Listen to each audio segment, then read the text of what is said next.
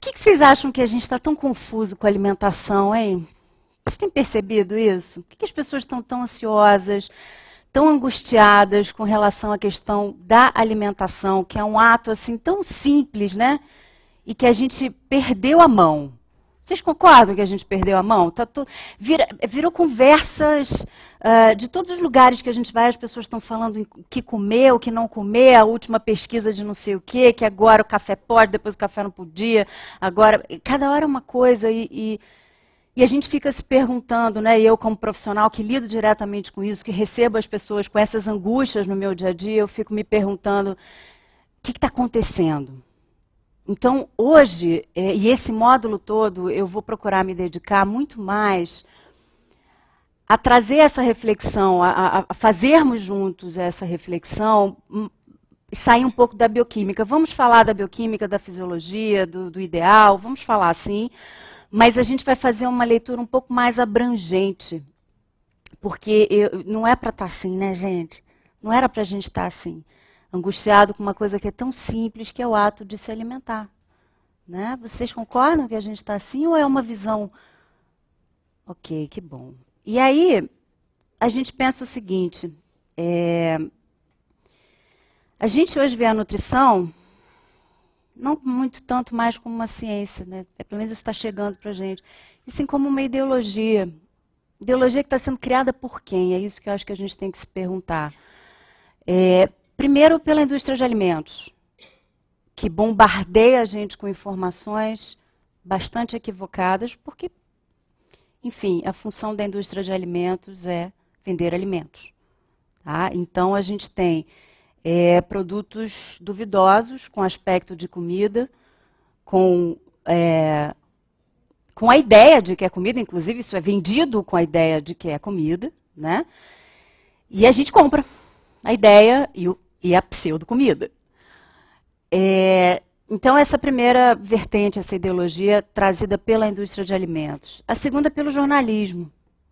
Tenho amigos jornalistas, tenho um respeito profundo por essa profissão, mas o jornalismo que diz respeito à alimentação, ele tem muito pouca visão crítica. E, e eu vejo o outro lado, né, que como eu sou muito é, me solicitam as, eh, jornais, enfim, a, a, dar entrevista, eu vejo que as pessoas não têm o menor preparo. As perguntas são sempre muito é, primárias e a, e a, gente dá uma resposta mais profunda e não sai aquilo que a gente falou. Né? Então a visão é muito pouco crítica e, e, e é essa, essas informações da alimentação para vocês leigos chegam através dos jornalistas, através da mídia. Isso precisa ser repensado. Os jornalistas precisam ter um pouco mais de responsabilidade sobre o que, que eles estão divulgando em termos de alimentação. E a terceira é o governo, né? Que, infelizmente, é, muitas das vezes, óbvio que existem as suas exceções, mas ele muitas das vezes é corrompido por pressões políticas das grandes indústrias para colocar o alimento no mercado. Então, algumas coisas do tipo, é, que aí isso não é divulgado, né?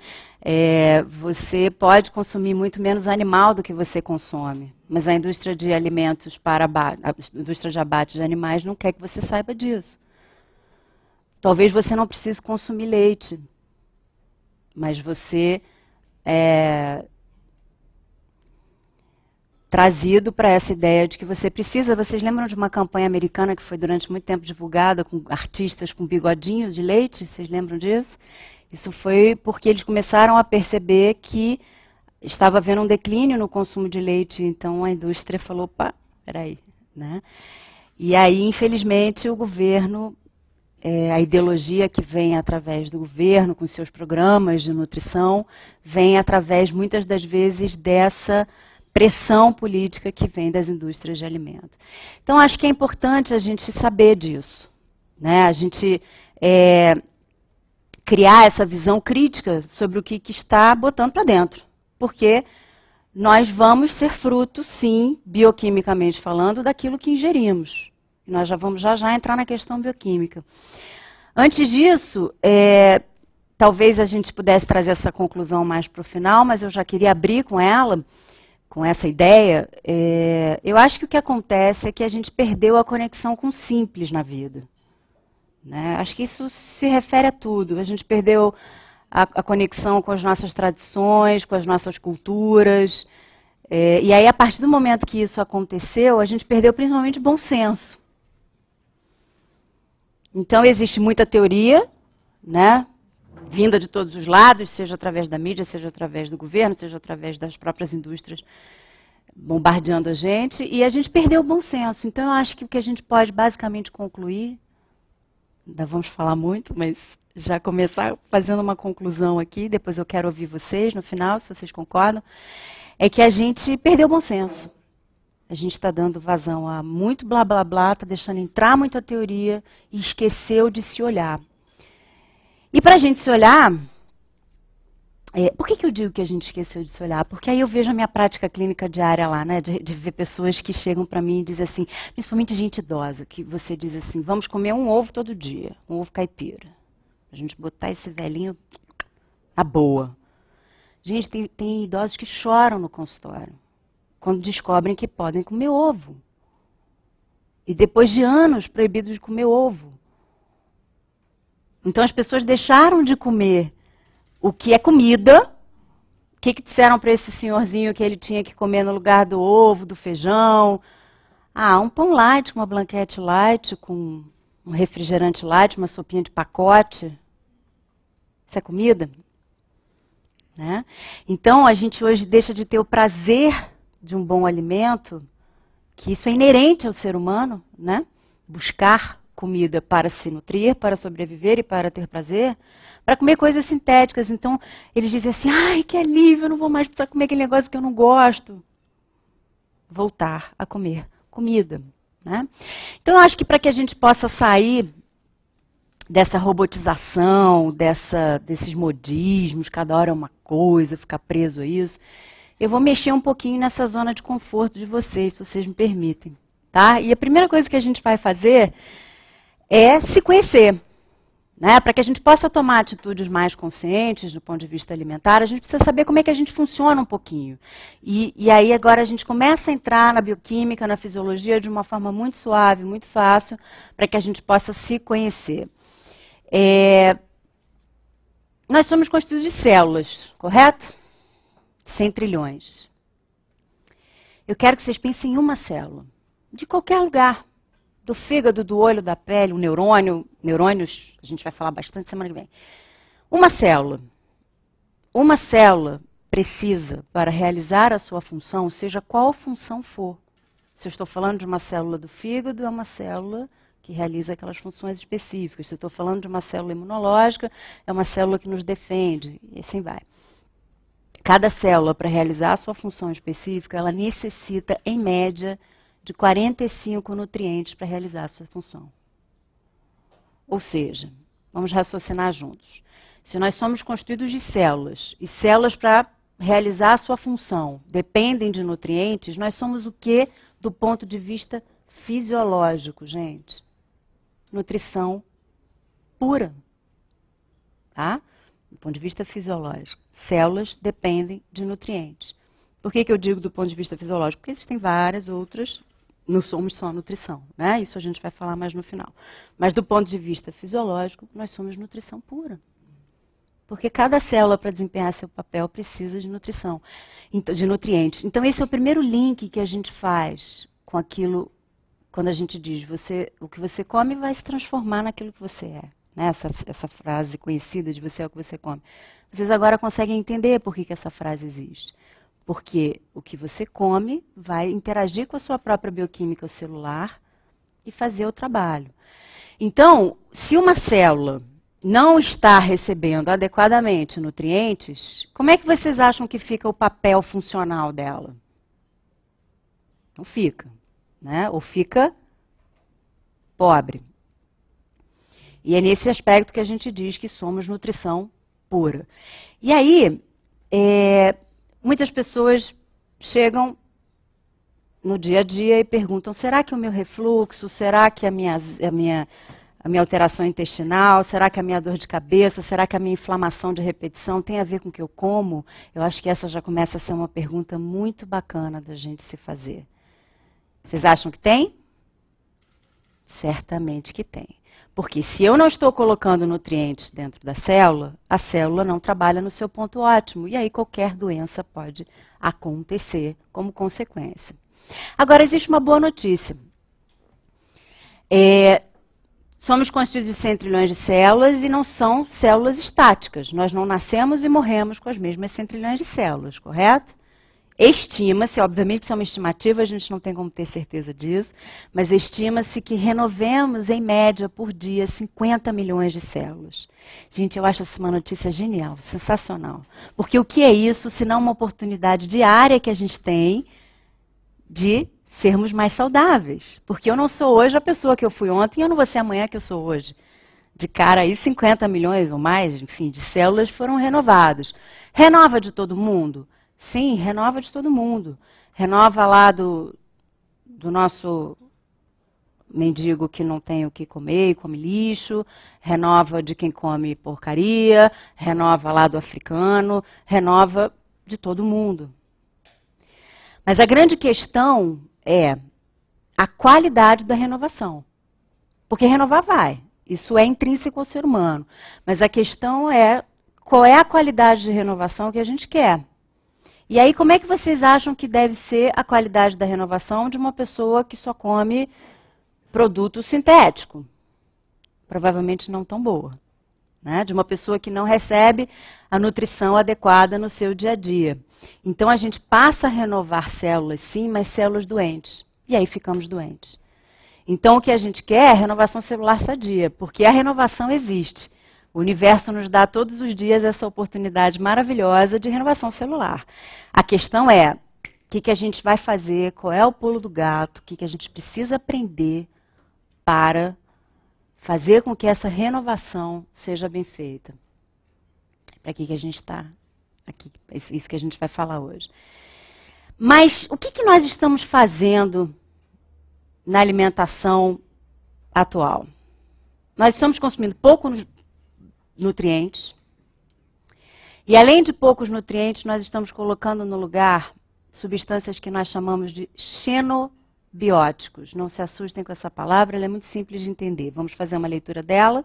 Xeno significa estranho. Estranho à biose, estranho à vida. O que, que na prática é um xenobiótico do ponto de vista alimentar?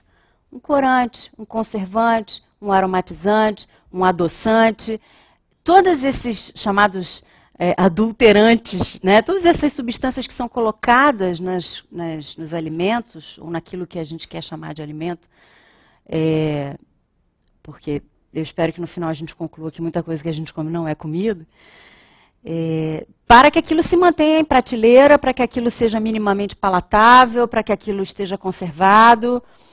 Tá? E aí, o que está acontecendo com a gente hoje? Nós estamos deixando de colocar nutrientes dentro da célula para colocar xenobióticos. Porque estamos comendo pouco nutrientes e muitos xenobióticos. E aí a célula, quando chega aquele xenobiótico ali, ela, pumba, acende um sinal vermelho e diz assim, isso não pode ficar aqui. Células, para realizar sua função, gastam nutrientes. Olha o que, a gente está fazendo. A gente está comendo pouco nutriente, o pouco está entrando está sendo gasto para jogar lixo fora. Por isso que estamos tão desnutridos. Como assim, Luciana, desnutrido? Você pensa logo naquela figura africana, né? Não, aquela é desnutrição por ausência absoluta de comida, que essa, felizmente, a gente não tem ideia do que seja. Mas, é, nós que temos acesso ao alimento, estamos comendo cada vez mais coisas esquisitas. E não comida, não alimento efetivamente. E aí, isso vai tirando os nutrientes dentro da célula. Então, a desnutrição que eu estou falando aqui é uma desnutrição celular. É uma desnutrição no âmbito celular, que é essa que vocês já entenderam. 100 trilhões de células que não precisam de 45. Se eu não tenho nutrientes, não tenho células funcionando adequadamente. Se eu não tenho células funcionando adequadamente, qualquer coisa pode acontecer. Aí sim entra a genética. Porque a gente, é, até muito pouco tempo atrás, achava que a genética era determinante. Né? O que os grandes geneticistas dizem hoje para gente é que a genética só responde por 30% de determinação de uma doença. Que coisa boa, né? Eu acho isso uma notícia tão libertadora. O que, que são os outros 70%? Fatores ambientais. Fatores ambientais, leia-se, nutrição, e aí nutrição, não só a nutrição alimentar, como a nutrição respiratória, a gente não respira mais, né? Nutrição respiratória e nutrição alimentar, sono, qualidade do sono, porque durante a noite, isso nós vamos falar principalmente semana que vem, durante a noite nós liberamos uma série de substâncias que varrem substâncias tóxicas do organismo, do, do cérebro, aquelas toxinas que a gente produziu durante o dia, ali trabalhando e tal. De noite vem a melatonina, por exemplo, que é um dos hormônios liberados no sono e varre aquela, aquela, aquele lixo todo. Então, o sono é fundamental para a recuperação de qualquer fisiologia. Se mexer um pouquinho, né? Se a gente se mexe um pouquinho, a gente é, consegue também a integridade de todas essas células.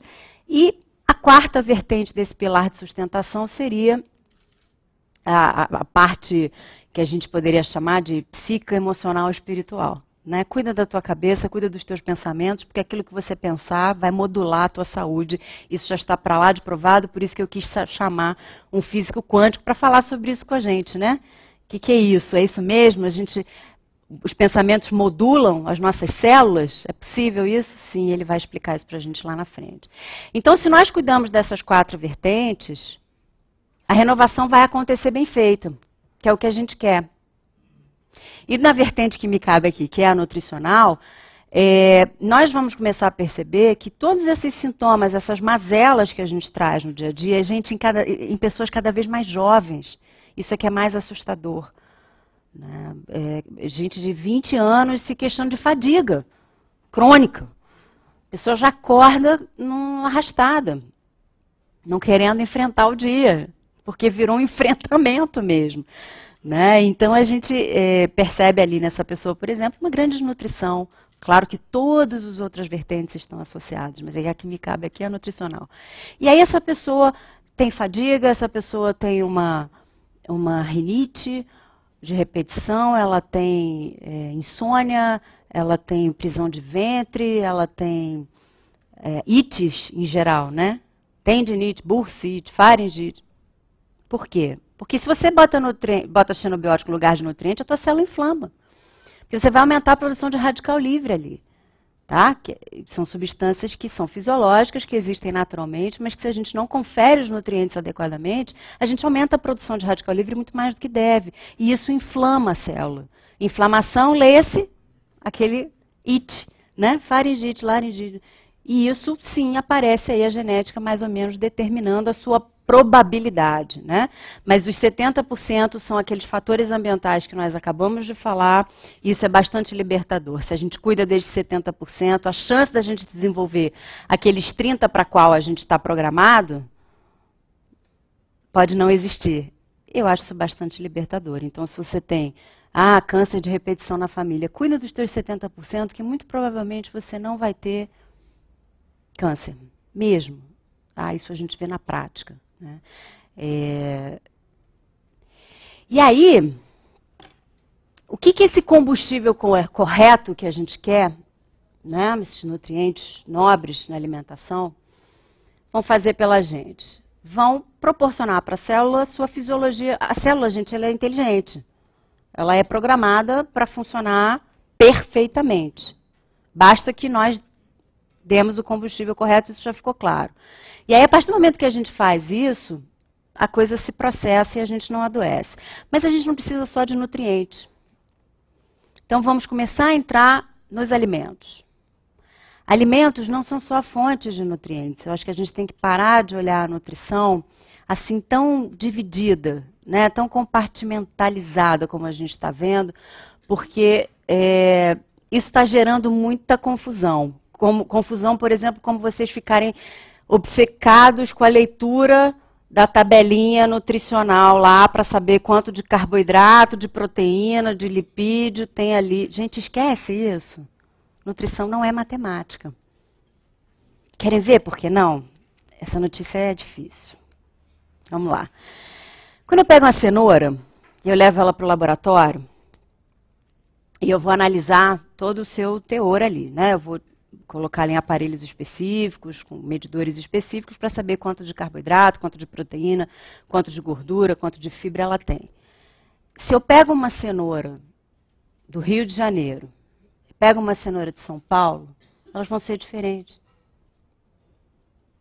Se eu estou em São Paulo, pego uma cenoura no verão e uma cenoura no inverno, elas vão ser diferentes. Então, essas tabelas nutricionais, nas, quais as pessoas. A gente passou a ver a nutrição como matemática. Né? Quantas calorias, e dessas calorias, quanto de carboidrato, de lipídio. Né? Gente, isso é extremamente variável. E não é isso que importa. Porque quando a gente olha para a nutrição como matemática, vamos ver se vocês concordam comigo. Quando a gente olha para a nutrição como número, é claro que eu vou escolher um refrigerante zero ao invés de um suco de laranja. Não é claro? Se eu estou olhando a coisa como matemática. Mas o que, que eu estou fazendo quando eu faço essa escolha? Comendo lixo, comendo xenobiótico e não comendo nenhum, nenhum nutriente. E ainda mobilizando os meus próprios nutrientes para jogar aquele lixo fora. Então, eu eu quero repetir isso porque eu acho que isso talvez seja uma das coisas mais importantes que eu vim dizer aqui a vocês hoje. Nutrição não é matemática. Por a gente acreditar nisso, é que a indústria está fazendo o que está fazendo com a gente. E aí, é, voltando aos nutrientes. Alimento não é só a fonte de nutrientes. E mesmo que ele fosse, a visão não seria matemática. Alimento é também fonte de substâncias que nos protegem contra doenças. A essas substâncias a gente chama de nutracêuticos. Nutra vem de alimento, cêutico vem de terapêutico, alimento terapêutico. O que, que é isso? São substâncias que estão presentes nos alimentos que não têm função de me nutrir, mas têm função de me proteger. Vocês já conhecem isso certamente, vou falar alguns nomes conhecidos de vocês. Licopeno, o vermelhinho do tomate, né? o pigmento vermelhinho do tomate. O que, que o licopeno faz? O licopeno é um nutracêutico presente no tomate, presente na melancia, no damasco, é, cuja função principal é proteger contra câncer. Nós temos, com uma afinidade especial, a próstata, e meninos comam tomate, tá? E de preferência com azeite, para que você disponibilize mais ainda o licopeno. É, então, mais exemplos de, de nutracêuticos. É, sulforafano no brócolis. Os nomes são sempre esquisitíssimos, tá? O que, que é o sulforafano do, do, brócolis? É uma vitamina, é um mineral, é um carboidrato? Não, é um nutracêutico, é uma substância que está ali presente naquela, naquela planta, cuja função é, por exemplo, proteger contra câncer de intestino, que é um dos cânceres mais incidentes, mais que mais cresce, gente, atualmente é o câncer de intestino, e a gente vai ver agora por quê. É, então, alimento é fonte de nutriente, para conferir para as células o que elas precisam para funcionar. Alimentos são fontes nutracêuticos, substâncias que vão nos defender contra doenças, inclusive aquelas para as quais, não só as, as ambientais, como aquelas para as quais a gente tem a genética programada. É, isso é uma área linda da nutrição que se chama nutrigenômica, que é onde a gente descobre que muitos desses nutracêuticos e desses nutrientes modulam uma coisa que a gente chama de expressão gênica. Não se assustem com esse nome. O que, que, é isso? É expressão genética. Aquilo para qual o meu corpo poderia expressar uma genética de uma determinada doença, vem os nutrientes e os nutracêuticos e impedem que isso aconteça. Gente, isso é lindo, né? Eu sei que eu sou suspeita, mas é, é muito lindo, né? Essa, essa, a gente, quando a gente, isso, ali é nutricionista que eu já vi, com um sorrisinho no rosto. Ali tem um, uma mesinha de nutricionista. É muito lindo. É muito lindo. E então, se nós nos nutrimos, nos protegemos através do alimento que consumimos, nós também vamos ter ainda uma terceira grande proteção, que é o controle das bactérias intestinais.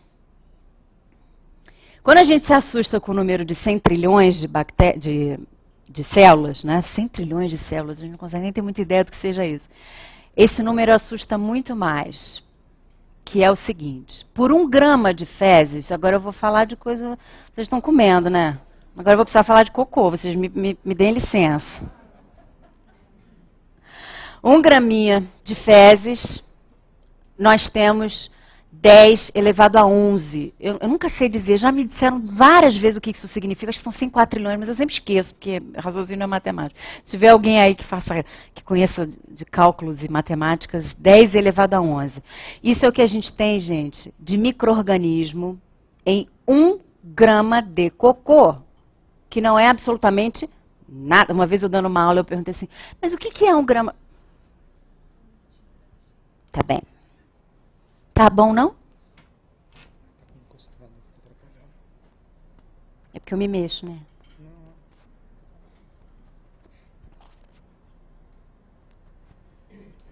Foi? Uma vez eu dando uma aula, eu perguntei assim, mas o que é um grama de fezes? Alguém disse assim, uma titica. Tem nem como quantificar, né? E um, imagina um cocôzinho básico de 100 gramas, que também é bem pouquinho, né? A quantidade de microorganismo que a gente não tem. E por que, que a gente é tão colonizado por esses microorganismos? Porque eles têm uma função tão nobre quanto as células. Quais? Formar uma série de vitaminas. Por exemplo, todas as vitaminas B, B1, B2, B3, B5, todas, todas, eles formam. Vitamina K, que é a vitamina que coagula né, o sangue. É... Sistema imunológico é controlado pela presença dessas bactérias. Sistema neurológico hoje já sabe que está muito implicado com a presença desses micro-organismos também. A gente vai falar disso mais semana que vem. Não à toa, os chineses já dizem lá na sua medicina milenar que a doença começa no intestino. Isso é de uma sabedoria incrível. Realmente, quando a gente começa a entender a importância desse intestino saudável, intestino saudável, leia-se a integridade da, manu, da manutenção dessas, desses, quinquilhões de micro-organismos. É, a gente consegue entender essa frase do chinês. E aí, por que, como é que a gente controla essas bactérias? Como é que vocês acham? Dando comida para elas. Sabe quais? Vegetal. Gente, não precisava vir aqui para ouvir isso, vocês ouvirem isso, né? Todo mundo sabe. eu, eu tenho umas crises de vez em quando profissionais, porque eu digo assim, gente, a pessoa me paga, me procura, para ouvir que ela tem que comer fruta e vegetal.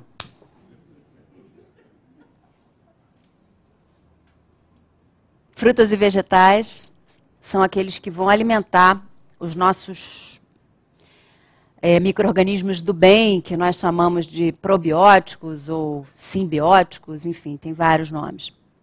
E esses bichinhos do bem, quando bem alimentados, fazem a sua função de reforçar a imunidade, de formar vitaminas, de manter a integridade da própria mucosa intestinal, porque aí se essa mucosa estiver íntegra, a gente absorve bem os nutrientes, e aí vai a um ciclo bonito que se fecha. Então, é assim que nós funcionamos. É assim que nós funcionamos. Nós precisamos de nutrientes, nós precisamos de nutracêuticos para nos defender dos nossos, nossos 30% genéticos lá e não desenvolvermos doenças. E nós precisamos da integridade da nossa flora bacteriana que vem de alimentos nobres. Quando a gente não come frutas e vegetais, em contrapartida come muito alimento refinado, muita, muita carne e muito xenobiótico, a gente declina essas bactérias do bem, porque elas não foram alimentadas, e aí tem uma notícia que não é tão boa. A gente também é colonizado por bactéria do mal. A notícia é boa se a gente mantém a integridade das do bem. Por quê? Porque elas funcionam por competição. Para vocês terem uma ideia como é que isso funciona, a gente falou lá, por um grama de fezes, 10 elevado a 11 de bactérias do bem. Por um grama de fezes, de, de, de, bactéria patogênica, bactérias do mal, a gente tem 10 elevado a 3, essa eu sei dizer, mil. Diferença, né? Então todo mundo tem, Cândida, Escherichia coli, esses bichos que a gente não quer muito, mas a gente tem, fazer o quê? A gente é colonizado tudo isso. Mas isso aqui funciona por competição, ó. Não, perceberam a diferença, né? De número? Quando a gente não alimenta esse povo bacana aqui, que faz tanto bem pra gente, esse povo de cá olha e diz assim: oba, começa a proliferar. E você tem uma troca ou uma grande alteração dessa microbiota, dessa ecologia. Gente, isso é uma ecologia interna. Olha, olha, a gente é muito lindo, né? Olha que ecologia interna que a gente tem. E como a gente corrompe isso, né? Como a gente destrói isso. Eu, eu, quando, eu costumo dizer que a hora que eu chego mais perto daquilo que eu chamo de Deus é estudando bioquímica. Tudo bem, eu sei que muita gente vai dizer que eu sou doido. Mas é que quando a gente estuda como a gente é, é, é tão lindo que quem inventou isso realmente. né? E a gente estraga. E, e o corpo, até, gente, gerar uma doença, olha, ele fez isso aqui para não gerar doença. A gente tem milhares de mecanismos. Eu estou citando três aqui para vocês, né? Mas a gente tem muito mais que não nutricionais, que aí não me cabe dizer, porque eu não conheço, mas não tenho é, condição de falar. Mas a gente tem milhares de mecanismos de proteção diários para não ficar doente. Só que a gente está bombardeando tanto o organismo da gente, com tanta comida equivocada, com tanto pensamento equivocado, que a gente está ficando doente. Mas a boa notícia é que a gente pode reverter isso tomando essas medidas simples, que é voltar a comer comida. Comida, leia-se. Preciso, né, fazer isso. Arroz, feijão, fruta, folha, legume, a sua proteína animal se você não é vegetariano, o seu leite e derivados se você não, se você se sente bem com eles, né? A grande maioria não sente, mas o fato é que o ser humano ele é extremamente adaptável a qualquer forma de alimentação. Quando a gente vai estudar populações, né, estudos epidemiológicos, as suas alimentações respectivas, é muito bonito de ver, porque a gente vê, por exemplo, um esquimó. O que, que o esquimó come? Ele só come é, é, gordura de, de, peixe, foca, né? é o que ele tem acesso lá. E ele vive muito bem, obrigada. Você vai ver algumas regiões da África que só se come raiz, basicamente. E ele vive muito bem, obrigada. Então, o ser humano tem essa habilidade de se adaptar ao que a comida que tem na sua região. É, é lindo isso também, né? Só que aqui a gente está falando de quê? Comida. O que, que nós, vamos chamar ocidentais, né, em especial é, obviamente, os americanos. E nós, que infelizmente estamos importando essa cultura alimentar, e boa parte do mundo também, deles, é, fazemos. Nós comemos comida? Não. A gente come coisa com cara de comida. Daqui eu vejo um monte, me perdoem. Inevitável. Eu, eu é, não tem jeito, né? É, é, é, vício de profissão. Você, eu sento num restaurante para comer, por exemplo, e é, eu moro no bairro em que existe mais idoso no mundo, que é Copacabana. E, e tem um restaurante caseirinho que eu de vez em quando vou lá, que eu gosto muito, e aí eu fico observando, né? Gente, todas tomando refrigerante zero. É... Alguém pode me dizer qual é a fórmula da água, por favor? Que, que fizeram com a fórmula da água, gente? Né? Tomando isso, tá? Então, assim, é... e achando que está se alimentando. Isso é que é mais interessante. Por isso que quando eu entro em crise, eu rapidamente saio da crise, porque eu digo assim, não, eu, eu, isso é uma... A gente tem que falar sobre isso. É que às vezes eu acho que já é tão óbvio, é, não precisaria falar, mas não, tem que falar que o que você está comendo não é comida, é produto químico, sintético. E as pessoas acham que não, que rebeber um refrigerante zero é melhor do que beber um suco de laranja. A questão da bioquímica eu vou deixar perguntas para depois, tá? Vocês anotem as perguntas de vocês. Vamos falar um pouquinho mais de xenobiótico, acho que eu talvez precise aprofundar um pouquinho isso. É, ou não, ou na verdade só concluir mesmo que, lembrando que se você está consumindo muita substância sintética, vamos criar um cardápio para sair da teoria e na prática? Vamos lá, vai ficar mais fácil. Olha como é fácil não comer frutas e vegetais e como é fácil comer xenobiótico. De manhã, você está sempre correndo, né? Então você pega um pão light, com uma blanquete, um frio light. e bebe um suco de caixa, porque, enfim, você não vai sujar liquidificador, fazer barulho, e ainda demora de manhã, né? Então, vamos fazer leitura de cada refeição dessa. Aqui você comeu um pão cheio de conservante, pra, eu só vou dizer as que eu lembro, tem muito mais coisa, né, em cada um desses. Um frio. Vocês já repararam que frios são todos rosa? Rosa para todos os gostos, né? A gente tem desde o rosa bebê, passando pelo pink, chegando ao vinho. Não é isso? O que, que confere esse padrão rosa a esses frios, gente? Corante chamado nitrito, que é um corante altamente cancerígeno. Para vocês terem uma ideia, se eu quiser induzir câncer em animal de laboratório, a gente infelizmente ainda faz essa barbaridade de trabalhar com animal de laboratório. É, e eu preciso induzir um câncer nele para fazer uma pesquisa de substâncias anticancerígenas. O que eu vou dar para ele é nitrito. Ele faz o câncer. Nitrito é uma substância usada para fazer câncer em animal de laboratório. É, é uma substância usada para fazer câncer na gente também, tá? Então, aqui de manhã, de manhã, gente, olha que eu comecei o meu dia já cheio de conservante, nitrito, adoçante, porque é claro que o suco vai ser light, e se não for, é cheio de açúcar, e os dois vão ter conservante. E assim eu comecei o meu dia. Não à toa eu vejo pessoas dizendo assim para mim: pô, das 10 horas da manhã eu já estou um bagaço. Como assim? Ainda tem um dia inteiro pela frente, já está estourado. Claro, um café da manhã desse, com uma noite mal dormida e com um jantar anterior. Aí vai, né? Aí a gente vai fazendo a leitura. Bom, aí no meio da manhã me dá uma fominha, né? Dá uma fominha. Aí eu vou comer uma barrinha de cereal. Eu quero ensinar um macete para vocês. Leitura de rótulo. Quando você. Porque isso é uma das coisas que a gente precisa começar a se familiarizar na vida da gente, tá? Se bem que quando você passa a comer comida, você não tem rótulo. Mas, enfim, vamos é, fazer o um entendimento desse rótulo. Não vai lá na tabelinha, não, que vocês já sabem que essa tabelinha Vamos lá nos ingredientes. Tá? O macete é o seguinte: a ordem de entrada dos ingredientes significa a ordem de quantidade, do maior para o menor. Isso é lei, tá? Isso é lei. Por que, que eu estou falando isso agora? Por que, que eu interrompi o cardápio para falar sobre isso?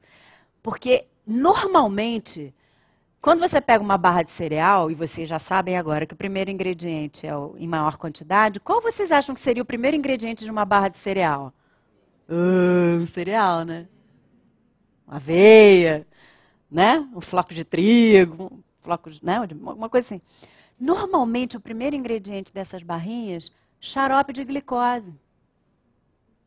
E diabético come barrinha de cereal, achando que está fazendo uma coisa ótima. Porque ele ouviu lá que ele não podia comer fruta, porque fruta interferia na glicemia dele, na glicose de sangue dele.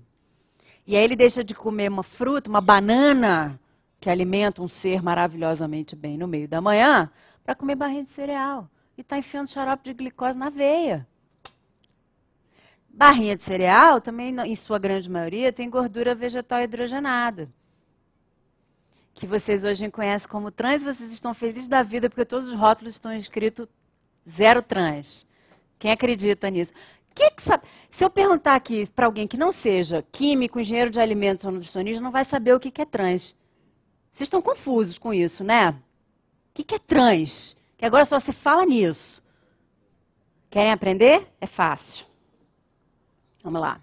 É fácil. E se não for fácil, depois a gente fala de novo. Toda gordura, todo alimento tem uma conformação química, espacial, tridimensional, tá? Isso a gente vê, né? É, em determinados aparelhos específicos. As gorduras, elas são chamadas de cis. O que, que é isso? As gorduras da natureza, tá? É, significa o hidrogênio posicionado espacialmente, falando no mesmo lado. Ok? As nossas gorduras são assim. Quando você hidrogena um óleo artificialmente, então aqui nós estamos falando das margarinas e das gorduras hidrogenadas que estão presentes em praticamente tudo o que é industrializado. Por quê? Porque aquilo ali não estraga. Gordura, quando exposta, gordura de verdade, quando exposta a luz, oxigênio e calor, ela oxida. ela fica rançosa.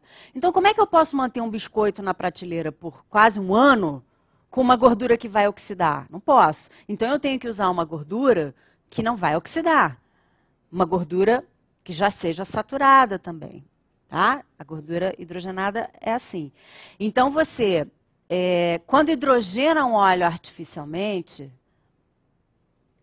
você muda a conformação espacial de cis para trans. Você muda a posição do hidrogênio. Ficou claro isso? A conformação espacial, simplesmente isso, tá? E essa conformação modificada é uma conformação, é uma, é um, passa a ser um puta. É uma substância que a célula olha diz assim, caramba, o que, que é isso aqui? Vamos fazer de tudo para tirar essa história. Então, a primeira pergunta a ser respondida, né? Manteiga ou margarina? Pelo amor de Deus, gente. Manteiga o corpo reconhece e gosta, né? Gordurinha saturada. Ainda tem ácido butírico, que é uma substância que protege lá as bactérias do bem. Problema nenhum, principalmente se você consumiu uma manteiga que veio de uma vaquinha que foi feliz, né? Uma vaquinha é, que não foi bombada, que não foi confinada, né? Uma manteiguinha orgânica, isso os orgânicos a gente vai falar já já. Então, manteiga o corpo reconhece, beleza, isso aqui eu entendo que é uma gordura saturada, ácido butírico, parará, entra a margarina, entra, né? O que, que é isso aqui, né? E aí o corpo, vocês já sabem o que, que faz quando entra xenobiótico. O que ele faz? Gasta nutrientes para jogar aquilo fora, gasta energia para jogar aquilo fora. Tá? E aí vocês vão dizer, pô, Luciana, mas o rótulo está escrito que é zero trans. O nome gordura vegetal hidrogenada foi substituído pelo, número, pelo nome gordura vegetal interesterificada. Já viram isso? O que, que é isso? Sabe o que os caras estão fazendo? Hidrogena, mudou de cis para trans. Pega e bota de volta a conformação espacial. Você mexeu três vezes aqui. E ela continua hidrogenada do mesmo jeito. Então a gente esquece isso. É biscoito? É gordura hidrogenada, não tem como ser diferente. E com raras exceções a gente tem no mercado, sim, já biscoitos com óleo. Então, leia lá o rótulo. E aí vocês vão ver que é um biscoito que tem uma validade mais curta. Porque é como tem que ser mesmo. Tá? Então, voltando ao nosso cardápio, estávamos na barrinha de cereal no meio da manhã, não era isso? Já estão computando aí os xenobióticos? Almoço. Bom, o almoço às vezes funciona bem, né? Arroz, feijão, uma carne, é, uma batata, um padão. Funciona bem? Bom, se a gente for mergulhar, não quero ninguém deprimido, tá? Se a gente for mergulhar nessa história, a gente vai ver. Vamos falar dos animais. Embora eu vou, vou deixar isso para o Silvio, tá? Mas não posso deixar de falar hoje. É, Silvio Negrão. É, frango é a coisa mais louca que a gente pode comer atualmente. Porque o pobre do bicho chega na mesa da gente com 28 dias de vida. 28! Não sei nem se o Silvio vai trazer um dado mais bombástico do que esse, mas esse dado eu aprendi com ele há quatro anos atrás. Talvez seja 25 dias, vamos deixar ele falar para gente. E nesses 28 dias de vida, ele tomou mais 50 remédios. Gente, isso é comida? Isso não é comida. Imagina a diferença de um franguinho, uma galinha, que foi feliz, que ciscou, que pegou sol, que botou ovo na hora que quis botar ovo, não porque ficou submetido à luz artificial 24 horas por dia, porque vocês sabem que galinha só bota ovo na luz, que não, levou, não tomou hormônio para ficar produzindo óvulo, ovo, né? É, e, e, e, por aí vai. É, então, frango e o, o ovinho dessa galinha triste, talvez uma das piores. Precisa ir muito longe, né? Pega um ovo de uma galinha que foi feliz e pega um ovo de granja normal. Quem já fez essa experiência? O ovo de granja normal, você tem que tomar um cuidado danado, porque qualquer batidinha ele lasca, né? Cálcio zero ali. Aquela coisa totalmente. Aquela casca parece um papel. A clara parece uma água. E a gema é bege. Né? Aí pega o ovo da galinha feliz porra, aquela casca você tem que, né? Dar uma pancada boa para ela conseguir quebrar. A gema é vermelhinha, amarela escura, laranja, né? Lotada de nutrientes, lotada de nutracêutico. E a clara é consistente, né? Albumina pura. Esse velhinho que a gente estava falando vai se beneficiar uma barbaridade com esse ovo, né? Inclusive, é, o próprio colesterol dele vai ser beneficiado comendo um ovo desse todo dia. Agora, comendo o ovo da galinha triste, esquece. Tá? Então, ali no almoço, a gente, de certa forma, até come um pouco de comida, mas é, essa comida já muito cheia de aditivo químico lá na sua, na sua origem. Né? Então, vegetal cheio de agrotóxico, mas essa parte a gente vai pular, senão a gente deprime. Aí vamos de tarde. Dá vontade de comer um docinho, né? De tarde. A mulherada sabe disso, principalmente, né? São hormônios, viu, meninas? Hormônios específicos que fazem isso. É... Aí eu vou comer um biscoito recheado. Que tal? Com refrigerante light. Né? E aí eu chego de noite cansada, não vem fazer pedir para fazer comida. Aí eu vou comer uma sopinha de pacote, macarrão instantâneo. Vocês estão lendo os nomes, né? Eu não posso falar, né? É, aquele sanduíche, né? De pão light com blanquete light, queijo light. É, e por aí vai. E aí, como é que foi esse dia? Vocês ouviram alguma fruta aqui? Caraca, esse indivíduo não comeu uma fruta, hein? Algum vegetal? Talvez ali no almoço, um tomatinho cheio de agrotóxicos. Né? Então, é, essa leitura desse cardápio é para a gente não se desesperar, mas é para a gente perceber o quanto a gente não está comendo legal, o quanto a gente não está comendo mais comida. Como seria simples resgatar isso? Primeiro, vamos para os orgânicos. Falar disso hoje é fácil, né? Eu sou palestrante há 15 anos e falar disso há 15 anos era dureza, hein? Hoje está mole. Porque hoje a gente tem cooperativas agrícolas em todos os lugares, fazendo belos trabalhos com comidas orgânicas, com alimentos orgânicos.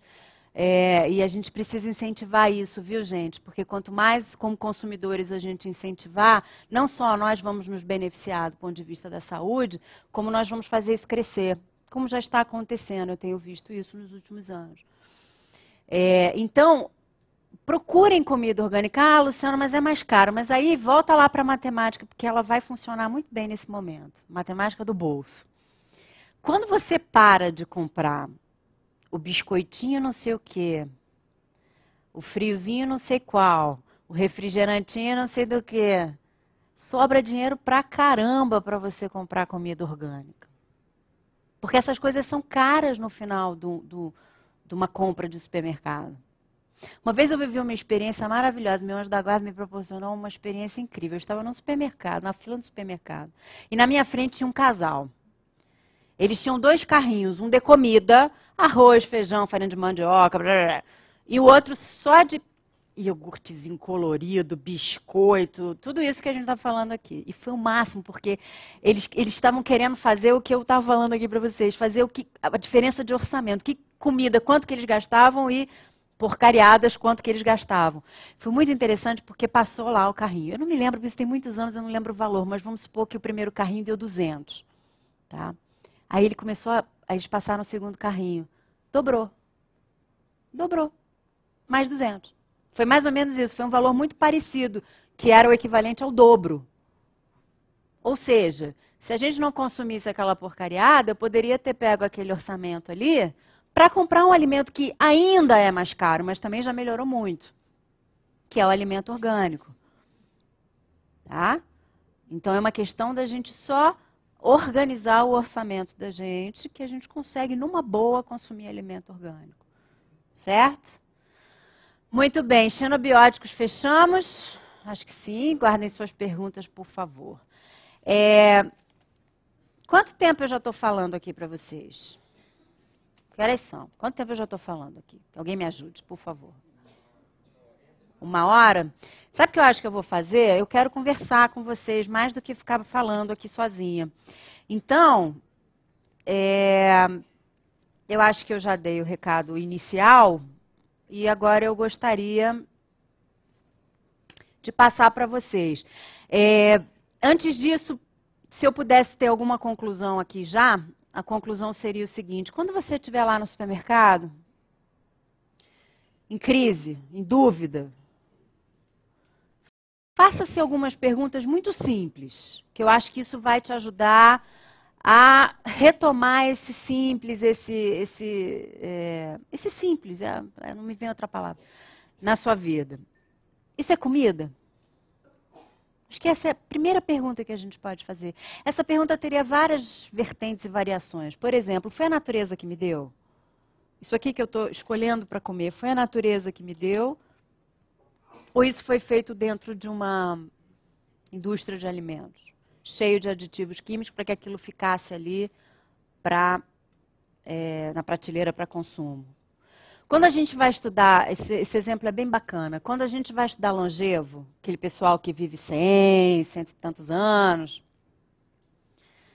a gente vai ver o seguinte, o camarada a vida inteira comeu banho de porco, cachaça, porco, fumou fumo de rolo, a vida inteira. O que, que esse senhor, essa senhorinha, nunca viu na vida? Biscoito recheado, margarina, iogurtezinho não sei o quê, adoçantezinho não sei das quantas. A comida que ele come é a comida que está lá, que ele planta o brócolis dele sem um aditivo químico, né? Um porquinho feliz. E todos os bichinhos, né? O cara vive cento e tantos anos. Com essa chamada dieta. Não, mas como assim? Porco? O corpo reconhece. Mas como um porquinho feliz. Porque senão aí o corpo vai ter que dar conta da porcariada que vem junto. Pescaram raciocínio? Simples, né? Um raciocínio simples. Então acho que essa é a pergunta lá no supermercado. Você quer comida? Como é que isso chegou aqui para mim? E aí, quando a gente começa a fazer essa leitura, as escolhas ficam muito fáceis. Eu tenho uns pacientes que brincam comigo e dizem assim, pô, a minha compra de supermercado dobrou de, de, de, de, tempo depois que eu, que eu fui aí. Eu falei, olha só, isso é só o primeiro mês. Que você vai lendo tudo. Eu falei, pô, eu fico horas lendo lá o negócio. Eu falei, não, mas aí você já está lendo e selecionando, não está? Então, a partir de agora, você já sabe quais são as coisas que você vai comprar e as que você não vai. O próximo supermercado vai ser até mais rápido, porque você vai ser mais objetivo. Tá? Então, esse é o caminho que eu gostaria de propor humildemente aqui para vocês. Voltem para o simples. É simples fazer isso. Resgatem o paladar de uma alimentação mais, mais simples, mais. É, menos sintética né? Que aí a coisa vai fácil. Vamos conversar agora? Então vamos. Bem, abrimos agora para as perguntas de vocês, da plateia, por favor. Já depois dessas provocações da Luciana, né, deve ter muitas perguntas. Então, não hesitem a, levar, a levantar as mãos, a mão. Por favor, serão atendidos na ordem. Temos aqui a nossa Fernanda, que vos atenderá, e a Jéssica. Então, por favor, sejam breves e objetivos, de maneira a dar oportunidade a todos de fazerem perguntas. Obrigado.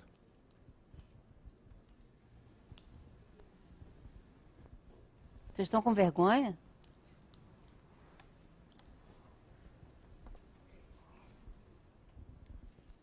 Por favor.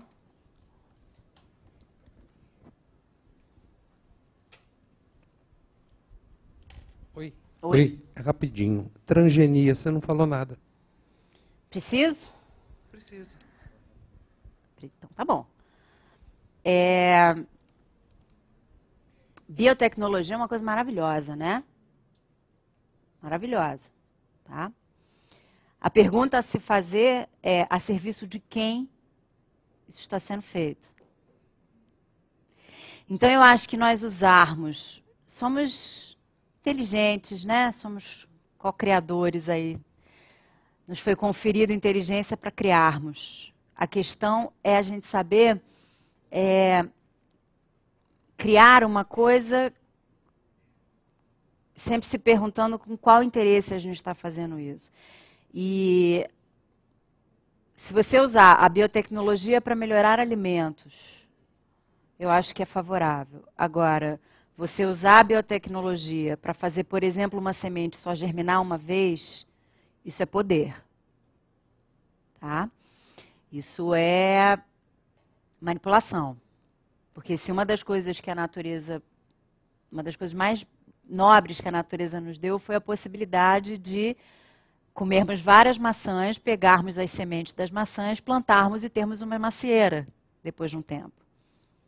Se você manipula um alimento geneticamente para que essa, essa semente não, ela seja infértil, ela só, ela só é, configure alimentos uma vez, eu acho isso no mínimo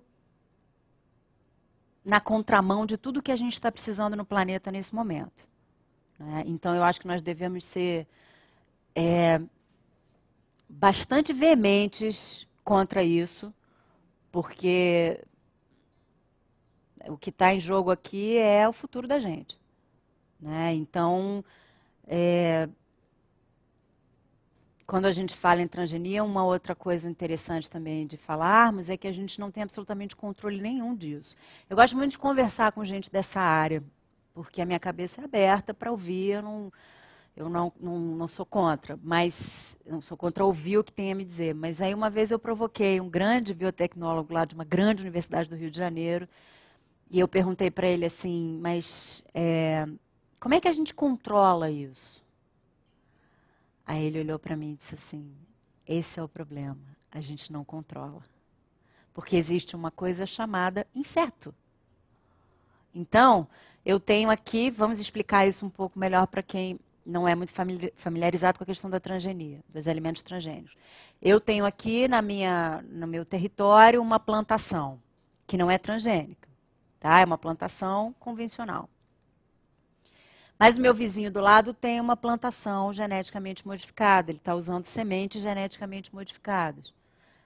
A natureza criou insetos para polinizar as plantas, as flores, etc. E isso vai de uma para. A natureza faz transgenia, né? Híbridos, o tempo todo.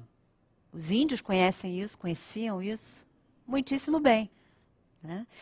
Então, quando ele me disse, quando eu perguntei quem é que controla isso, ele disse não controla, eu falei, você não precisa me dizer mais nada, nossa conversa acaba aqui.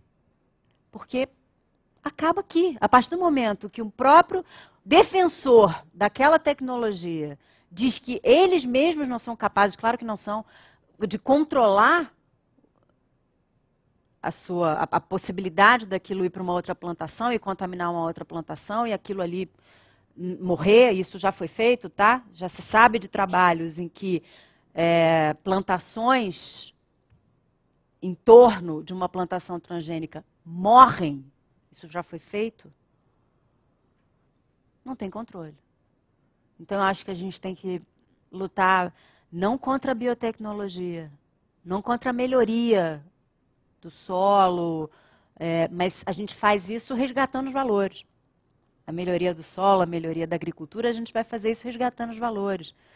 Tá? De, de, de adubar adequadamente um solo com, com, com, com, substâncias que são naturais. Naturais que vêm da natureza. Tá? Cuidado com esse termo, né? que ele ficou meio chavão. Então, acho que nós temos que ser, objetivamente respondendo a sua pergunta, eu acho que nós temos que ser bastante contra isso. Porque isso depende do futuro da gente. Mesmo. Que tipo de é, futuro a gente quer deixar para os que vêm aí. Tá? Boa noite, Luciana. Boa noite a todos. Meu nome é Rogério Matiello Vera, engenheiro agrônomo. Então, sou um dos agentes envolvidos nessa produção de alimento. Uh, já estive na produção leiteira e considero que as minhas vaquinhas realmente não eram totalmente felizes.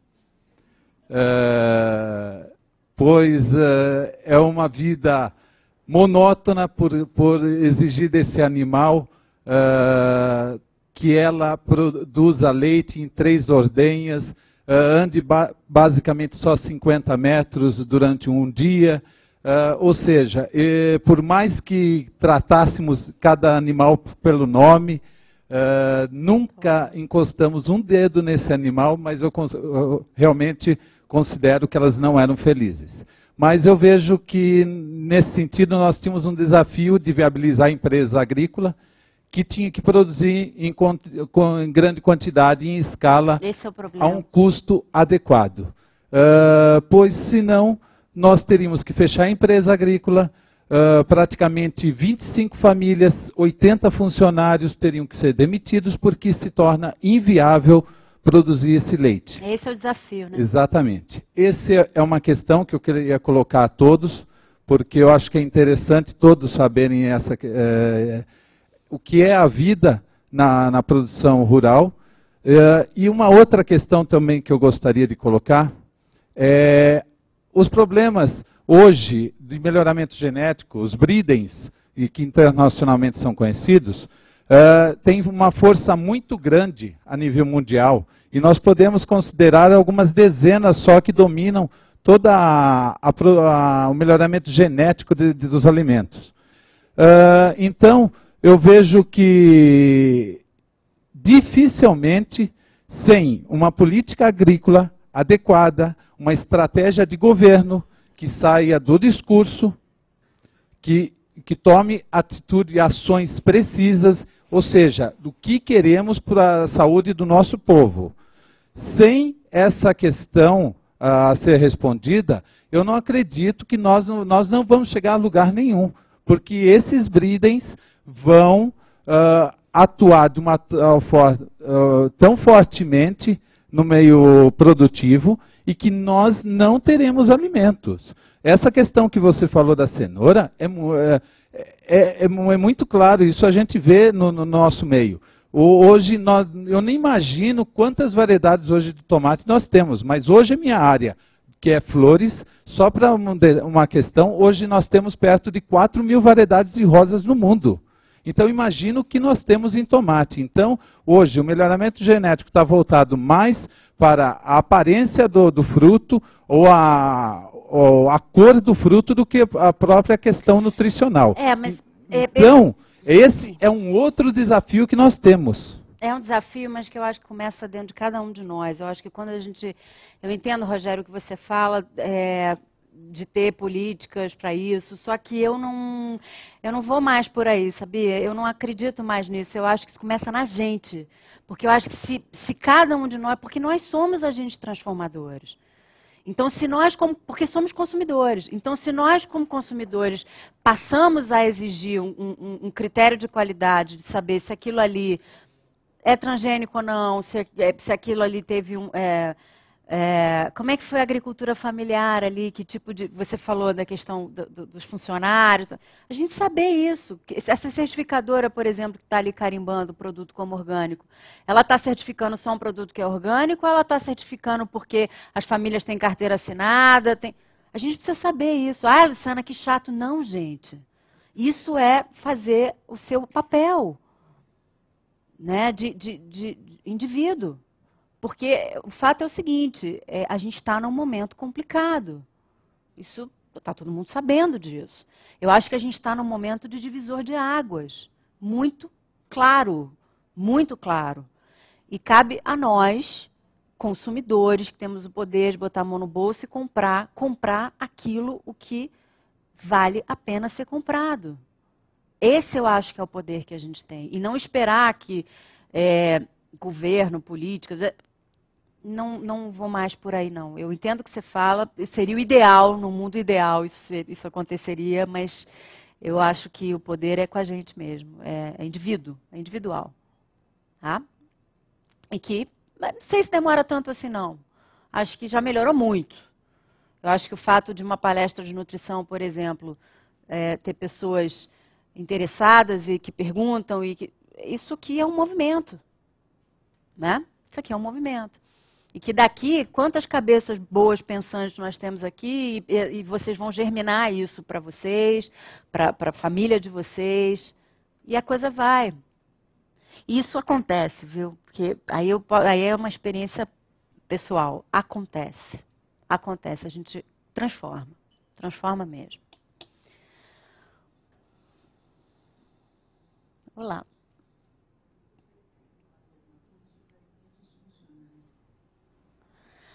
Olha, é mais um blá blá blá, né? Mais um termo que se usa para confundir vocês. Desculpa, mas é o seu objetivo nessa vida. Alimento funcional. Alimento tem função. Estou errada? Qual alimento tem função? Alimento. Então eu sou meio confusa com essa coisa de alimento funcional. Mas vamos lá.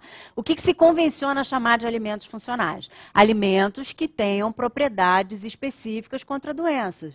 Nutracêuticos, nutrientes. É só mais um nome bonito que a ciência da nutrição colocou. E olha, gente, eu amo a minha profissão, eu honro a minha profissão, mas é, existem cientistas da nutrição fazendo uma certa bagunça com a cabeça da gente. Então, mais uma vez, senso crítico, tá? Atenção, senso crítico. Então, objetivamente respondendo a sua pergunta, alimentos funcionais são aqueles cuja, é, é, cujo alimento você pode classificar como tendo uma função biológica de proteção. Para mim, todo alimento que vem da natureza tem uma ação funcional. Ele tem nutriente, ele tem nutracêutico, ele tem fibra, ele tem água, ele vai alimentar minhas bactérias do bem, isso é funcional. Tá? Um alimento que foi industrializado com, aí o rótulo bota lá como alegação de funcional, ok. Ele pode ser até um iogurte que vai beneficiar minhas bactérias, mas se eu leio o rótulo e ele tem corante, adoçante, ele deixou de ser funcional, na minha opinião. Ok? Isso é muito pessoal, eu sei que, que aqui muita gente acha que eu pego pesado, mas eu acho que é uma questão de lógica. Funcional é banana. Funcional é arroz integral. É o que a natureza deu para gente. Tá? Então, mais uma vez, é o rótulo, né?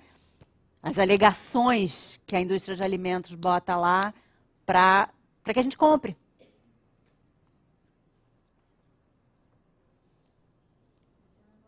Boa. Queria te agradecer a palestra, dizer que eu gostaria muito de, de poder levar essa palestra para os profissionais de saúde, para as escolas de formação que acho que poderia disseminar muito isso na atenção básica.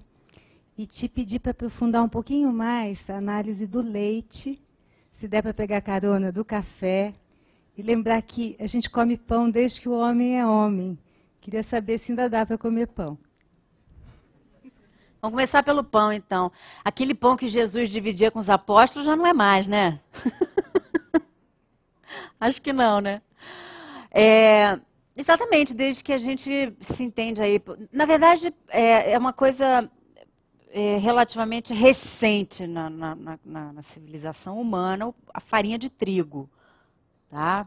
Mas é, o fato é que vamos entender um pouquinho uma coisa chamada fitocomplexo, é uma coisa fácil de vocês entenderem. Quando a gente está falando em pão, a gente está falando em trigo. Né? Farinha de trigo, mas antes da farinha de trigo eu quero falar do trigo, que é da onde vem a farinha. Quando eu tenho um trigo em grão, eu tenho um fitocomplexo. Como assim? Eu tenho um alimento é, que tem nutrientes, nutracêuticos, fibra, água, toda a sua conformação bioquímica inteira numa coisa que a gente chama de complexo, fito de vegetal, né? Fitocomplexo. Aí vem um homem e refina, refina, por exemplo, o trigo, tá? Aquele alimento. Ele saiu do seu fitocomplexo. No caso da farinha de trigo branca, que é a que a gente mais consome, farinha de trigo refinada, só sobrou a proteína, que se chama glúten, e o amido. E aí isso passou a ser tóxico para a gente, porque a gente come o glúten e o amido de uma forma muito concentrada e ausente do fitocomplexo. Ficou claro isso? Vamos dar um exemplo mais fácil de, de talvez de entender. É, o boliviano toma chá de coca. A coca é uma planta importantíssima para eles, né? Porque ela tem propriedades que ajudam a fazer com que eles consigam viver naquela altitude. E aí, então a coca é uma planta nobre. E aí vem o homem e tira um princípio ativo e faz uma droga que mata, chamada cocaína. Entenderam? Fitocomplexo, quando você tira do fitocomplexo. Outro exemplo, voltando para a comida, açúcar. Quando você extrai o caldo da cana, gente, caldo de cana tem nutrientes saindo pela orelha, hein? Aquilo é muito nutritivo. Para vocês terem uma ideia, a segunda etapa do caldo de cana é melado, né? Ou melaço. Na, na Bahia que a gente tem que falar melaço. Aqui é melado aqui, né? Melado. É, que é a primeira, né? Que é quando você cozinha, né? Ferve aquela, aquela garapa, aquela caldo, aquele caldo de cana. Para vocês terem uma ideia como é que isso é nutritivo, a gente tira a criança da desnutrição com dois alimentos: melado de cana e farinha de mandioca. A criança sai da desnutrição com esses dois alimentos. Então, para vocês verem como é que melado de cana, gará, o caldo de cana, aquilo é nutritivo, rapadura, é nutritivo. Então, vamos na escala. Caldo de cana, melado de cana, rapadura. Isso, açúcar mascavo, Aí começa, né? Refina, refina, refina, refina. Para aqui, gente. Aqui ainda tem o fitocomplexo. Percebem a diferença? A partir do momento que você. E aí, o que é o fitocomplexo ali no caso da cana em especial? Minerais. Muitos minerais, em profusão. Tá? Então, percebam o seguinte: o que eu quero dizer com isso, voltando para a bioquímica? O que eu quero dizer com a importância do fitocomplexo? Quando você consome um alimento que está dentro do seu fitocomplexo, aquilo ali só te traz benefício, porque ele está completo. Quando você refina e, por exemplo, no, glúten, no, no, no pão só sobrou o glúten, que é a proteína, e o amido. É, no açúcar refinado só sobrou a glicose com frutose rapidamente disponível ali, sacarose, né? Saiu, acabou a vitamina, acabou mineral, acabou fibra, acabou água, acabou tudo. Aquilo entra, metabolicamente falando, aquilo entra no seu organismo como uma bomba. Porque entra muito rápido. Então, aqui é uma coisa que a gente chama de índice glicêmico, aí é um pouquinho de química, mas basicamente quando você tira do fitocomplexo, você rompeu com o equilíbrio do alimento, tá? Então acho que pão, é, duas coisas a falar sobre o pão para objetivar a resposta à sua pergunta. Acho que ainda é possível conseguir bons pães, acho que a gente pode, se não resgatar fazer pão em casa, resgatar aqueles pães artesanais. Eu lá no Rio indico, inclusive, uma marca específica. Aqui certamente vocês encontrarão, é só pesquisar. Então é um pão que se você deixar três dias em cima da prateleira, ele vai mofar. Então você tem que guardar na geladeira. Aquele pão que está lindo 10 dias em cima da prateleira, desconfie. Desconfia não, vai lá logo no rótulo e vê conservante P, não sei das quantas. Tá? Então acho que pão pode ser sim um alimento, mas com uma bela farinha de trigo integral, íntegro, fitocomplexo. Agora, não usar, não colocar o pão como uma fonte de carboidrato muito nobre, porque ainda que seja uma farinha de trigo integral, é farinha, e farinha já houve uma modificação, tá? É, leite, né? Olha, é, se a gente fosse, a gente tem muitas coisas para falar sobre isso, mas se nós pudéssemos resumir, a gente falaria aquela célebre frase de que é, leite de vaca para bezerro. Né? Leite de cabra é para cabritinho, leite de ovelha, leite de baleia, leite de mãe é para humano. Agora, é, então, nesse aspecto, é, a gente conclui o seguinte: a proteína do leite de vaca é uma proteína que tem que alimentar um animal que vai pesar 500 quilos, ter pelo, ter chifre, ter rabo, andar de quatro, definitivamente eu espero que não seja eu. Né? Mas, é, então, por que a gente tem tanto problema com leite? Porque a proteína do leite é muito densa, gente. Então as pessoas ficam assim, leite sem lactose. Lactose é açúcar do leite presente ali, que se você realmente não tem mais a enzima para digerir, aquilo vai te dar gases. Mas o problema não é a lactose. O problema é a proteína. Tá? O problema é a proteína do leite, que é uma proteína altamente densa e que nós humanos não temos muita habilidade para digerir isso. Agora, o que, que acontece? Se você quer consumir leite, porque o fato existe, muita gente consome leite e não tem problema. Muita gente não, algumas pessoas. O fato é que a maioria tem. Vamos saber quais são os problemas para vocês se identificarem com eles, se, se for o caso? Gases, alteração intestinal, que pode ser entre prisão de ventre e o intestino mais solto, azia, refluxo, porque o leite relaxa o anelzinho aqui do esôfago, é, dor de cabeça, vários casos de gente que só de ser tirado leite acabou a dor de cabeça.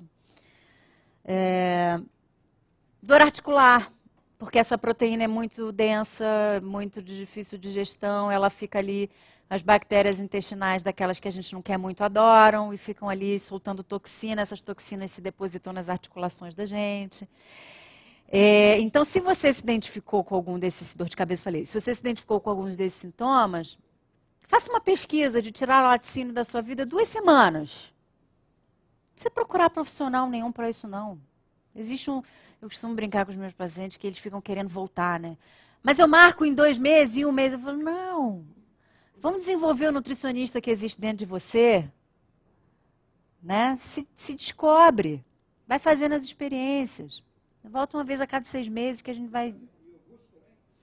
Então, quando a gente fala de laticínio, seria geral. Então, você faz uma pesquisa de tirar duas semanas e ver como você fica.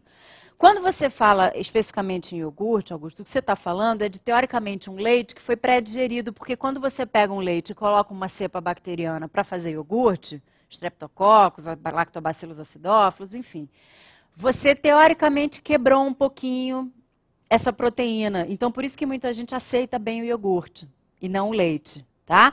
Agora, um iogurte, iogurte, não um iogurte cheio de conservante, corante, sabor artificial. Então, acho que você pode fazer a pesquisa de perceber se é o leite, é o queijo, é o iogurte, se são os três que te fazem mal, porque às vezes você tem uma pessoa que se sente mal com todos os laticínios, por exemplo, artrite, isso a gente tira todos.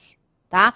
Agora, uma pessoa que às vezes tem só uma, uma dificuldade digestiva, o iogurte nem sempre cai mal, mas o leite e o queijo, sim. Então, isso é muito individualizado. Então, a minha proposta para vocês são duas pesquisem, percebam como é que isso entra na vida de vocês é, em termos de sintoma. E segundo, se você fica bem com laticínio, se você não tem nenhuma alteração, consuma laticínios orgânicos. Um bom queijo orgânico, um bom iogurte orgânico, um bom leite orgânico, a gente já tem boas marcas no Brasil. Tá? A outra pergunta, acho que tinha mais uma. Café eu vou resumir. Pouco é remédio, muito é veneno.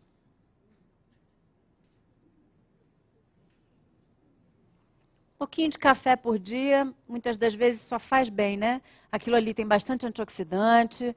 É, Para algumas pessoas é positivo em termos de vitalidade. É, o problema é que as pessoas bebem café como bebe, deveriam beber água, né? E, e aquele café que está lá na garrafa o dia inteiro, lindo, né? Oxidadíssimo. O dia inteiro, né?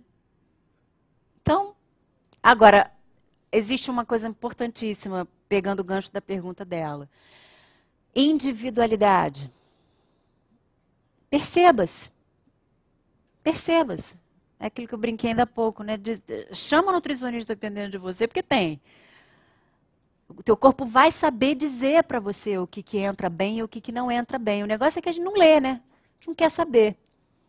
Então, eu acho que isso é um dado bacana, assim. Começa a se perceber.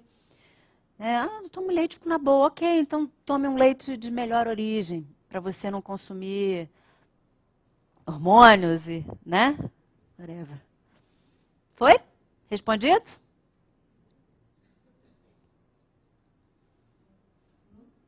Oi? Sim. Tua palestra e eu posso te dizer que aquela uma hora e meia de palestra foi um combustível suficiente, assim, para mim até hoje, com relação à alimentação. É, eu meio que quis, eu acho que não ensinar, mas tentar é, tentar ajudar até as pessoas ao meu redor, tanto a minha família quanto os meus amigos, assim. Mas aí você vira pentelha, né? Então, aí isso que eu ia falar, é muito é difícil, assim, você estava falando que é é bem é bem complicado você acordar mais cedo, por exemplo, para fazer um suco de laranja natural, assim. É muito difícil você fazer isso, principalmente a gente que, que mora em cidade grande, assim, as coisas são muito rápidas e tal. Mas, Mas é eu... isso que a gente precisa mexer, né, meu anjo? Desculpa te interromper. É, é, é esse raciocínio que a gente precisa reverter. É, e assim, eu, eu acho que a partir do momento que eu comecei a, a me tocar mais, que a alimentação ela é, ela é uma ação que, assim como todas as outras ações da nossa vida, a gente tem que fazer pensando nas consequências. Isso. Eu comecei a pensar a alimentação como um, um ritual, assim, sabe? E é muito legal isso, porque você de repente até acorda mais cedo, ou se você chega em casa às 10 e meia, se você pensar que se você comer uma salada, alguma coisa, ao invés da sopinha que você só tira do armário e demora 3 minutos para ficar pronta, você acorda melhor, sabe, com mais disposição. É muito interessante isso. Isso se e chama eu... responsabilidade, né? A nossa habilidade de dar respostas àquilo que a gente precisa dar. E aqui no caso é para o nosso corpo. Porque se a gente não fizer isso, ele vai cutucar. E que bom que ele cutuca. Tá? Mas o problema é que ele cutuca, cutuca, cutuca e a gente passa batido, daqui a pouco aquilo virou uma doença enorme. Então, esse é o trabalho, responsabilidade, porque é alguma coisa que você está botando dentro de você. E aí eu só queria, eu ia fazer a pergunta sobre o iogurte, é que eu não sei se eu não presto muita atenção, mas eu ainda não vi iogurte orgânico, assim, no, no supermercado, mas eu vou tentar No achar. supermercado, provavelmente você não vai achar tá? Nos mercados grandes ainda, né? Acho que daqui a pouco os donos de supermercado vão entender que isso, já entenderam alguns, que isso é um mercado importante, mas normalmente esses produtos mais é, de agricultura familiar, isso, isso é vendido em lojas menores, isso é vendido é, de uma forma mais ainda menor, não em larga escala porque a larga escala vai cair naquilo lá que ele falou. É difícil ainda a gente conseguir uma produção em larga escala para é, abastecer um grande mercado. Isso vai passar a acontecer quando a gente passar a ter demanda. Vamos falar de uma marca, marca boa, a gente fala, né? É, vocês têm aqui pertinho de vocês, é, eu não sei exatamente a região, uma marca chamada Corim, ou alguns chamam de Corim, né? Que é aqui de São Paulo. É da onde? Eu não sei exatamente. Atibaia que hoje já está difundidíssimo em, em, todos os lugares. Né? Pelo menos no Rio tem muita coisa. Então, está crescendo. E eles estão sabendo fazer a coisa. Então, acho que é uma questão de tempo. Acho que é uma questão de tempo.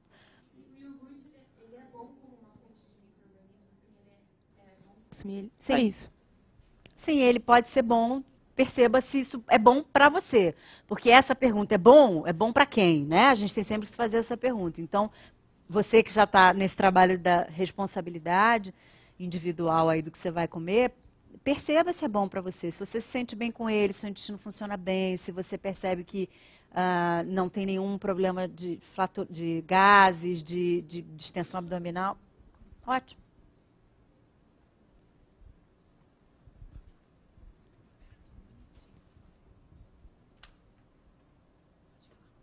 Luciana, boa noite. Boa funcionando aqui o microfone? Alô? Ah, agora tá. Uma pergunta. Você deu dicas de como escolher a comida, um alimento num supermercado, né? Isso é fácil quando você come a, as refeições de casa, seja o café da manhã ou a janta. No meu caso, eu sempre almoço fora de casa. Como eu vou escolher a comida bem? Porque eu estava que estava comendo um frango feliz, estou comendo um frango triste. Tomate legal, saudável, estou comendo tomate com, com agrotóxicos. Como escolher uma comida de maneira prática, porque como sempre fora e não posso ficar em, em restaurante é, natural, nada disso. Como escolher melhor a comida que a gente come? Essa é uma pergunta difícil. Porque eu, o conflito que você tem, eu também tenho. Né? Porque é, é isso. Se a gente opta ou tem que comer na rua, salvo raríssimas exceções, que também vai crescer, pode crer que vai crescer, é, a gente não tem boas opções. Mas vai, vai melhorar, gente. Vai melhorar. A gente já vai. É, lá no Rio, por exemplo, já tem restaurantes orgânicos. Né? Então, acho que é uma questão de tempo. Enquanto isso, frango não, tá? Era a única coisa. Você não é minha paciente. Eu não jamais falaria qualquer questão individual que não fosse fechada dentro de um consultório. Mas essa eu falo para todo mundo. Frango, não.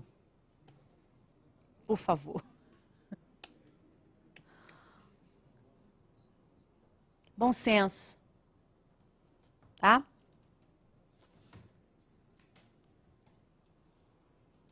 Mais alguém? Oi? Exatamente fazer uma pergunta a respeito de fontes de proteínas, a sua visão de como é que nós devemos nos suprir de, de proteínas. Quando você fala proteína, vem logo a sua mente animal, né? Isso. É, do ponto de vista proteína, vamos entender proteína primeiro, que aí a resposta fica mais objetiva. Vamos pensar que é, essa parede aqui atrás é uma proteína. Parede é constituída de quê? Tijolos, não é isso? Vários tijolos conformam uma parede, não é isso? Muito bem. Tijolos são aminoácidos. Vários aminoácidos constituem uma proteína, tá? Existem 22 aminoácidos na natureza.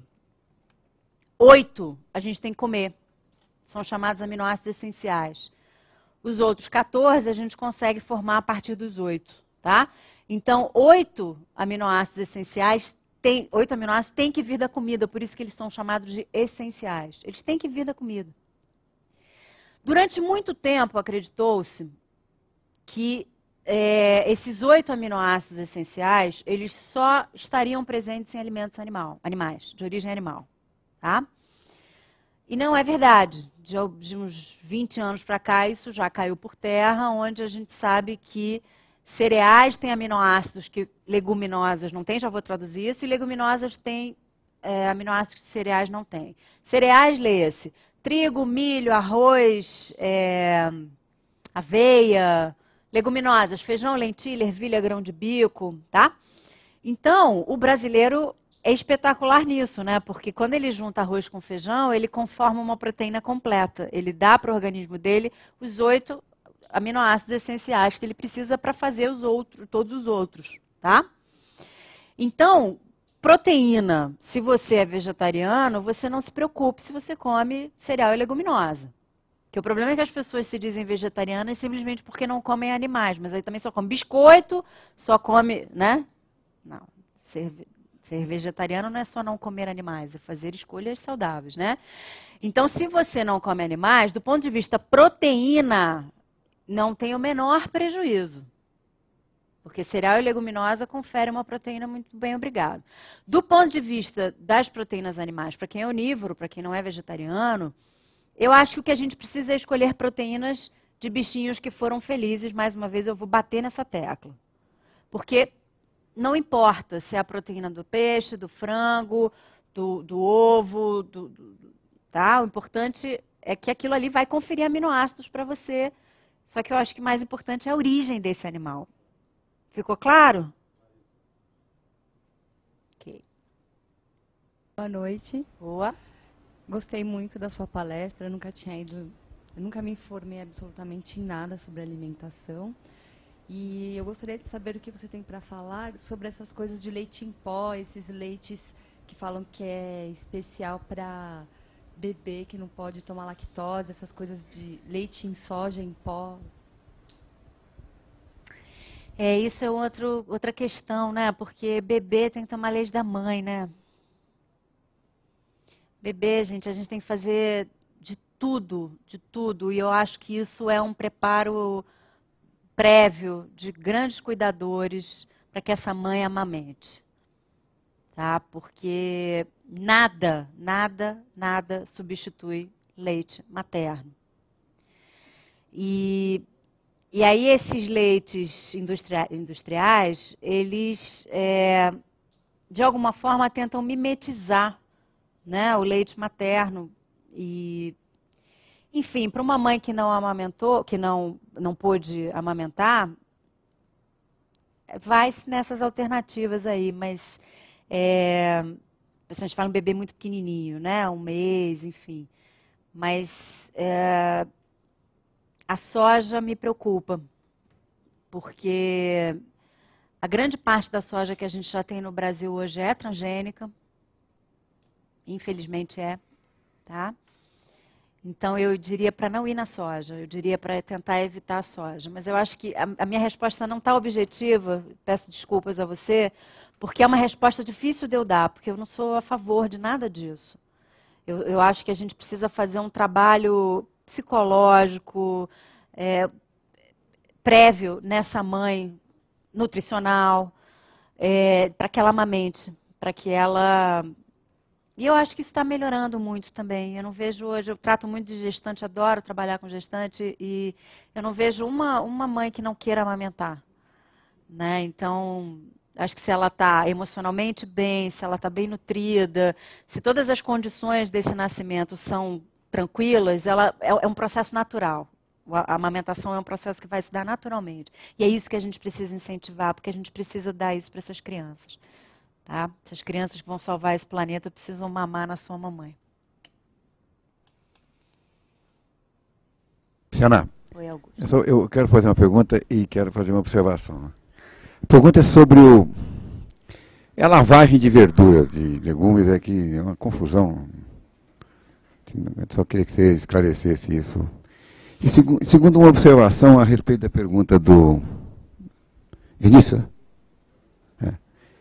Rogério, eu, eu, acabei de ler o livro do.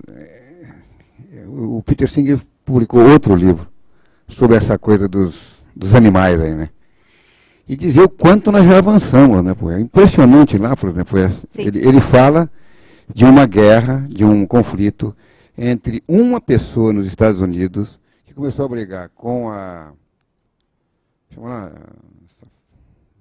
Indústria de de hambúrguer, é. McDonald's, foi ganhou a guerra, ganhou a é. batalha. É. é. lei nos Estados Unidos hoje que o, o, o, o, frango e o porco, etc., esteja confinado num local maior. Né? Maior, né? Ele tem que ficar mais dias para ser morto, etc. Então a legislação inglesa e a legislação americana, esse livro ele começa a falar de quanto a legislação já avançou e melhorou para proteger. Não é, o, e, e o, a coisa maravilhosa também é quanto a, a McDonald's mudou para exigir dos seus fornecedores aquilo que o, rapaz lá brigou sozinho com ele. Então, para dizer que essa coisa da, da luta individual e da luta política, elas podem estar juntas hoje, né? Eu acho e está avançando muito. Mas eu queria que você falasse um pouco sobre essa lavagem de verduras que eu não. Falo. Só para pegar o gancho do Peter Singer, o Silvio Negrão, que é o palestrante do dia 16, o trabalho, a tese de doutorado dele foi baseada. Um dos motivos que eu quis convidá-lo era, era esse, assim, é, foi, foi por isso, porque o trabalho dele é baseado na, na, no trabalho do Peter Singer. Tá? É, aliás, dois autores que eu recomendo muito para vocês. Um deles é o Peter Singer, um, um, livro fácil de ler que chama Ética na Alimentação, um livro maravilhoso, transformador. Tá? Peter Singer. E o outro é Michael Pollan.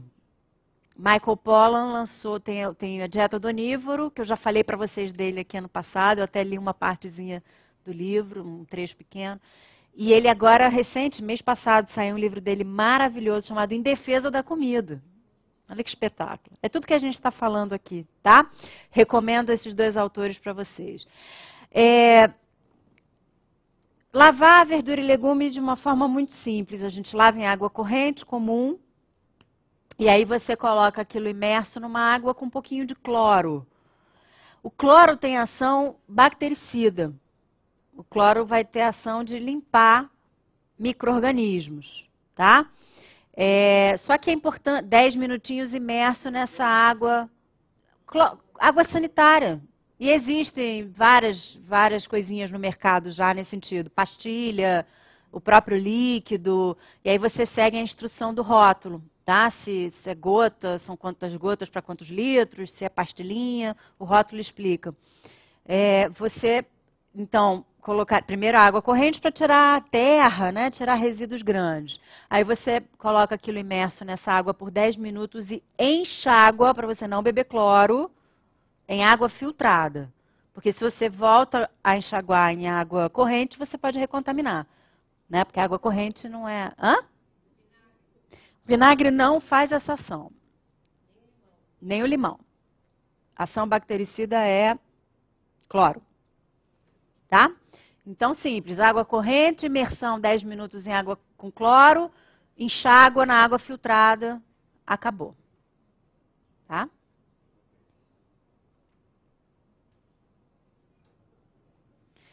Eu queria agradecer imensamente a presença de vocês. O meu trabalho só tem função porque vocês existem aqui, estão aqui para ouvir. Né? Então, muito obrigada pela presença de vocês, por me ouvirem, por compartilharem e que fique uma semente que germine muito. É o meu desejo. Muito obrigada, gente. Semana que vem a gente está aí.